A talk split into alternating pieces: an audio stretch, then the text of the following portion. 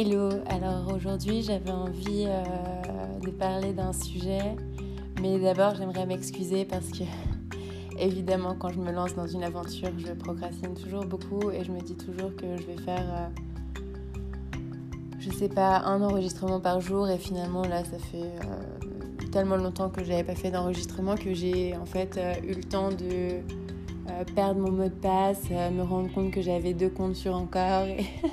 Et, bref. Donc, euh, pour vous dire, désolée, je, comme je vous ai dit, le marketing et moi, ça fait 10 000. Enfin, pas vraiment, mais en fait, c'est pas quelque chose qui me plaît. Et puis, en fait, j'aime la spontanéité et, et pas me sentir limitée dans quoi que ce soit. Et, et d'ailleurs, j'ai envie de faire une immense digression sur le fait que je pense finalement que je serai jamais euh, agrégée ASCA parce que tout simplement, je n'ai pas envie de me mettre des limites dans ma vie, pas alors que j'ai atteint le paradis sur Terre et que je suis bien là pour le vivre en premier lieu et bien sûr assister tout un chacun qui me trouvera euh, à le trouver aussi euh, parce que le paradis, il est en vous aussi. Donc, euh, donc voilà. Et pour trouver ce paradis, c'est sûr qu'on doit tout démonter, tout déconstruire à l'intérieur de soi en allant euh, se rencontrer soi-même. Et, euh, et, sur ces étapes, en fait, dans cette pierre philosophale, il y a quand même plusieurs étapes de conscience, d'inconscient, de subconscient.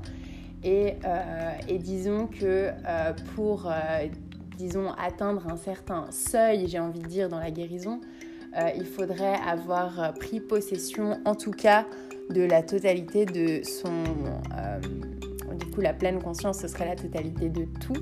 Mais bon, le subconscient, j'ai l'impression que c'est... Enfin, en fait, on a tous l'humanité à l'intérieur de nous et pour que le subconscient soit complètement guéri et que du coup on n'ait même plus accès à des émotions comme la colère, j'ai l'impression que voilà, il faudrait que on soit tous guéri. Et c'est pour ça que j'aime bien euh, m'amuser en me disant que euh, Bouddha, parce que j'avais lu une histoire euh, qui disait que Bouddha attendait tous les humains à la porte du paradis. Et alors clairement, j'ai envie de dire que je suis pas sûre qu'il le fait de gaieté de cœur. Et chaque fois que ça va pas dans ma journée, je me dis que Bouddha, il galère plus que moi, parce qu'il est en train d'attendre que l'humanité entière s'éveille avant de voilà, pouvoir transcender et que j'imagine que tous les maîtres ascensionnés se tapent la tête sur les murs en voyant les humains faire n'importe quoi. Et du coup, en parlant de n'importe quoi, j'aimerais aborder un sujet qui est quand même important étant donné qu'on est à peu près, euh, j'ai envie de dire, 99% des humains à expérimenter ça quand même dans sa vie euh, euh, de manière régulière. c'est tout simplement la sexualité. j'ai pu constater dans ma vie euh, bah, que ce soit ma vie de coach ou même ma vie privée forcément, euh, que les hommes et les femmes, on a euh, un peu des, des cycles différents. un homme, et qu'en plus de ça, j'ai l'impression qu'il y a comme un espèce de grosse méprise sur l'amour et le sexe, et que pour beaucoup de gens, c'est un peu emmêlé. Euh, sauf que bah, voilà, c'est deux choses différentes. En fait, ça se passe même pas au même endroit à l'intérieur de soi. Alors bien sûr que, je veux dire, si vous avez votre euh, chakra du cœur qui chante en même temps que euh, vous vous faites pénétrer et que du coup votre chakra sacré chante aussi en même temps, bah, c'est clair que la chanson est trop belle et que du coup c'est extrêmement agréable de faire l'amour avec quelqu'un qu'on aime. Mais pour prendre son pied, euh, globalement, il faut surtout avoir un, chakra sacré euh, qui est euh, bah, bien balancé. et même quand on est une femme, on sait directement si on a un problème au chakra sacré bah, parce qu'on peut avoir des problèmes de cycle, de règles, de douleurs. on peut même avoir des troubles alimentaires parce que d'ailleurs c'est le même endroit et c'est un peu finalement, euh, quand on mange, parfois on peut atteindre des espèces de orgasmes, euh, genre culinaires, mais parce qu'en fait, bah, tout simplement, c'est un peu le, même endroit dans votre sensibilité. Euh, si on pense que chaque chakra, c'est la porte d'une sensibilité particulière et, que chaque sensibilité mérite d'être totalement découverte et vécue. Et du coup, euh, c'est vrai qu'il y a un espèce de... Bah, je vous disais que c'est difficile d'être complètement guéri avant que l'humanité entière y soit. Et alors évidemment, je ne vais pas faire de généralité. Il y a évidemment des hommes qui ne sont pas portés sur la chose, et, euh, etc. Mais c'est vrai qu'il y a quand même pas mal d'hommes qui associent euh, le fait de se sentir aimé à combien de fois on a envie d'eux et, et voilà. Et en fait, j'ai envie de dire, mais arrêtez de vous polluer euh, la vie, messieurs, parce que euh, une femme, elle a tout simplement genre un cycle et que du coup, euh, bah, ça peut être la pire nymphomane deux jours dans son mois et puis le reste du temps, elle va pas vouloir que vous la touchiez. Ça veut pas forcément dire qu'elle vous aime pas, parce que du coup, genre les femmes, je crois qu'on a beaucoup plus cette distinction. Et encore, c'est pas forcément vrai parce que après, on peut parler des tromperies, des choses comme ça. Et clairement, genre, je pense pas que les femmes ont assez distingué le truc pour se dire oui, effectivement, tant mieux si mon homme euh, va voir ailleurs. Et ce qui m'amène aussi à un autre sujet qui est très logique. Et en fait, d'ailleurs, c'est par rapport à ce sujet-là euh, que tout est venu. Parce que la plupart du temps, j'essaye de pas trop réfléchir aux choses parce que, bah, parce que ça entrave énormément le bonheur euh, de trop penser. Mais là, en l'occurrence, quand je réfléchis à un sujet, c'est parce que j'ai été touchée. Et là, en l'occurrence, je me baladais dans la rue et, euh, et j'ai croisé un petit garçon qui était. D'ailleurs, j'ai fait une story sur ça, sur un de mes comptes. Parce qu'effectivement, ça m'a un peu fait rendu triste, vraiment triste en fait. J'ai croisé ce petit garçon qui a voulu toucher le chiot dont je m'occupais euh, et, en fait, euh, moi j'ai voulu bah, lui dire attention parce que un chiot c'est aussi un, bébé donc euh, ça peut avoir des, des, tout d'un coup des réactions imprévisibles. Donc je lui ai dit fais attention, juste fais lui sentir sa main. Et là il y a une espèce de femme derrière voilà, ça m'a embêtée parce que je me suis dit peut-être que je la juge, mais en même temps, c'était pas vraiment un jugement parce qu'il y avait rien de négatif en moi. C'est juste j'ai eu l'impression de, bah, de savoir qu'en fait, elle était prostituée. Alors après, je ne suis pas 100% sûre de moi. Mais bon, euh, il y avait pas mal de choses qui voilà, pouvaient penser. Et puis surtout, quand j'ai touché la tête de cet enfant, j'ai même eu une. Euh, parfois, il y a des messages comme ça qui viennent. J'arrive pas encore à distinguer euh, si c'est juste une, impression, un ressenti, si c'est un message. Ou... Mais c'est des choses que je prends un peu au sérieux et que en tout cas j'envisage. Euh, et, voilà. Et, c'est vrai que bah, du coup, le fait de me dire, mon Dieu, cette femme est, est, une prostituée. Et en fait, du coup, genre avoir, être folle d'inquiétude pour cet enfant parce que moi, je, enfin, je pars de loin. À la base, j'imaginais toujours le pire. Donc en vrai, quand je vois un enfant comme ça où en plus la, la maman me dit euh, que euh, de pas m'en faire euh, et qu'il se fait terrasser par leur chien de 30 kilos tous les jours et et du coup, pour moi, bah voilà, un adulte, c'est censé apporter la sécurité. On n'est pas censé être irresponsable. Faire un enfant, ça change la vie et ça doit changer le comportement. Et, et non, c'est pas normal de laisser son enfant de se faire terrasser par le chien. Enfin, la manière dont elle l'a dit, c'était pas forcément euh, drôle. Et donc, euh, et donc voilà, donc ça m'a un peu perturbée. Et puis ensuite, bah, du coup, je me, suis, voilà, je me suis un peu pris la main dans le sac euh, parce que je me suis dit, mais quelle horreur, et si ça se trouve, cet enfant, il est dans un milieu genre méga sexualisé. Et enfin bref, je me suis direct imaginé le pire. Après, je me suis coupée, mais je me suis dit, et s'il se fait tourner Enfin bref. Et le problème, c'est que je suis seule dans mon cerveau et, en vrai, euh, si ça se trouve, euh, pas du tout. Donc euh, en même temps, je vais pas non plus genre aller sur un ressenti, prendre l'enfant et l'emmener à la police, c'est évident. Mais voilà, c'est pourtant ce que j'aurais voulu faire dans un monde où je peux avoir 100% confiance dans mes intuitions.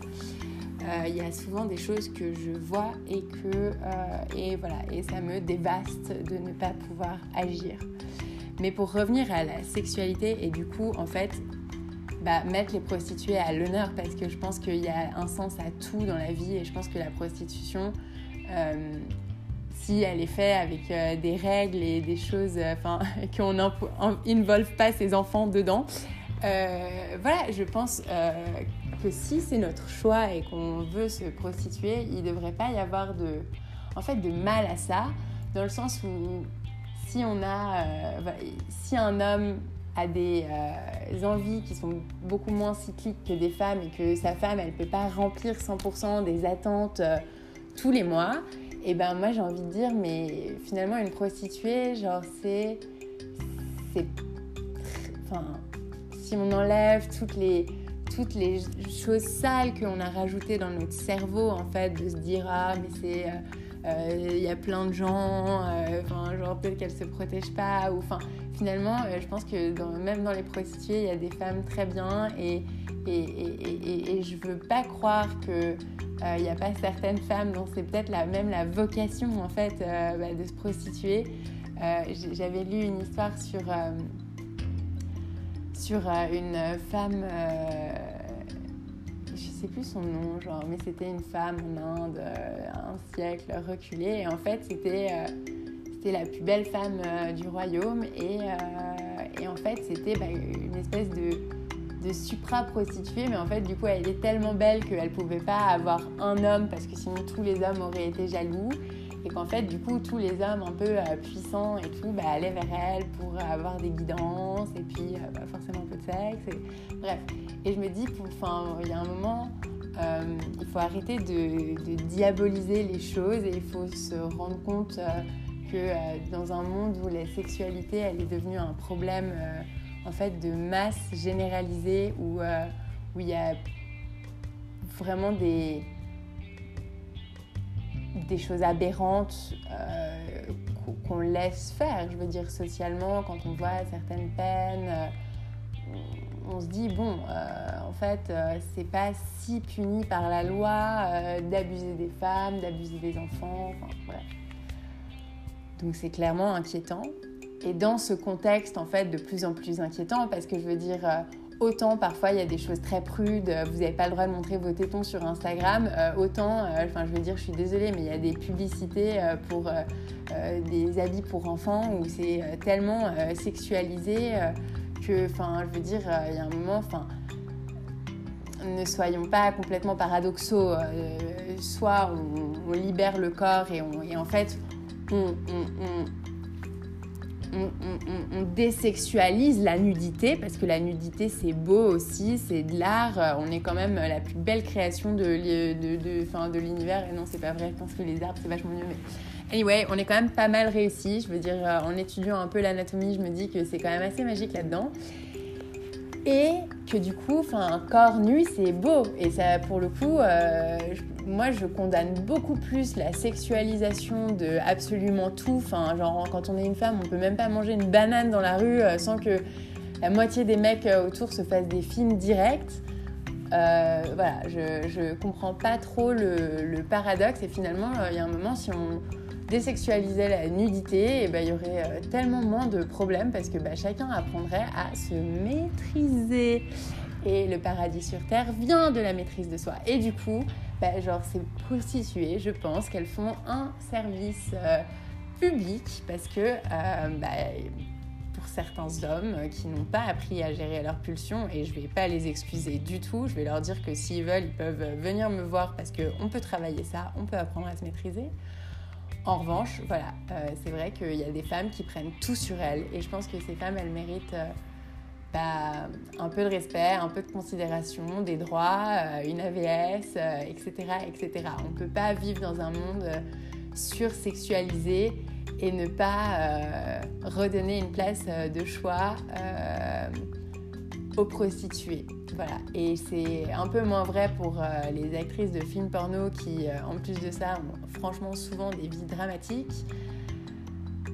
Parce que, bah, que pour le coup, euh, les films porno jouent un rôle majeur dans le fait qu'aujourd'hui, la sexualité, elle n'est pas pour les femmes, elle est au dépit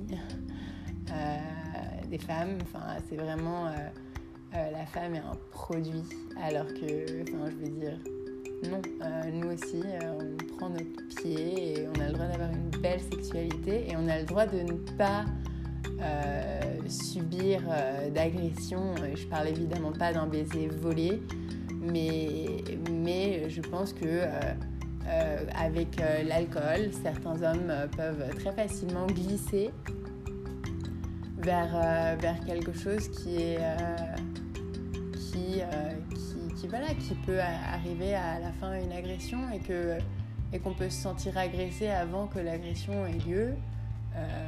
voilà. Et quand on ne se sent pas écouté et quand, et quand on a eu chaud, j'ai envie de dire.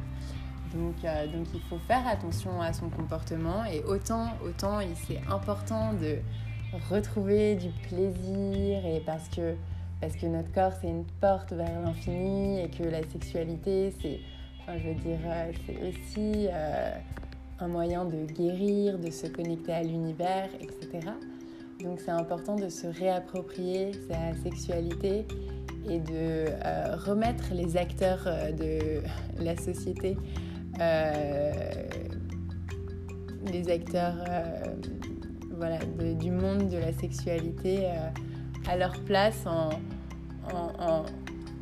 dédiabolisant et, même en étant peut-être parfois un peu reconnaissant. et, à toutes les femmes qui font ce métier alors qu'elles n'ont pas le choix, eh ben, j'ai envie de vous dire, on a toujours le choix. Et, euh, si vous n'avez vraiment pas de choix, j'imagine que vous ne pourrez même pas m'entendre. Et du coup, j'ai juste mon cœur euh, qui, qui, vous sent. Et, euh, et ça me. Ça, voilà, je, ça fait partie, ça n'a rien à voir avec mon métier, mais, mais parfois, quand j'imagine le déroulé de ma vie, bah, j'aimerais que le jour où je meurs, ça, ça n'existe plus sur Terre. J'aimerais que la sexualité ne soit que plaisir parce que parce qu'on vivrait vraiment un monde assez fabuleux si le sexe n'était pas utilisé comme euh, une arme euh, aussi souvent. Surtout, enfin, et que ce soit pour les femmes et les hommes d'ailleurs, parce que même les hommes, ils sont desservis de cette espèce de sexualité sauvage. Alors la sexualité sauvage, parfois, c'est sympa, hein, je dis pas, mais, euh, mais quand c'est un choix et quand c'est consenti entre deux adultes consentants qui ont le pouvoir de décider s'ils sont consentants ou pas. Et, euh, et un rapport d'influence euh, empêche toujours un peu de consentement. Donc n'oublions pas ça et, et, profitons de notre corps pour avoir une jolie sexualité. Voilà, c'était un peu le podcast du jour et merci de m'avoir écouté.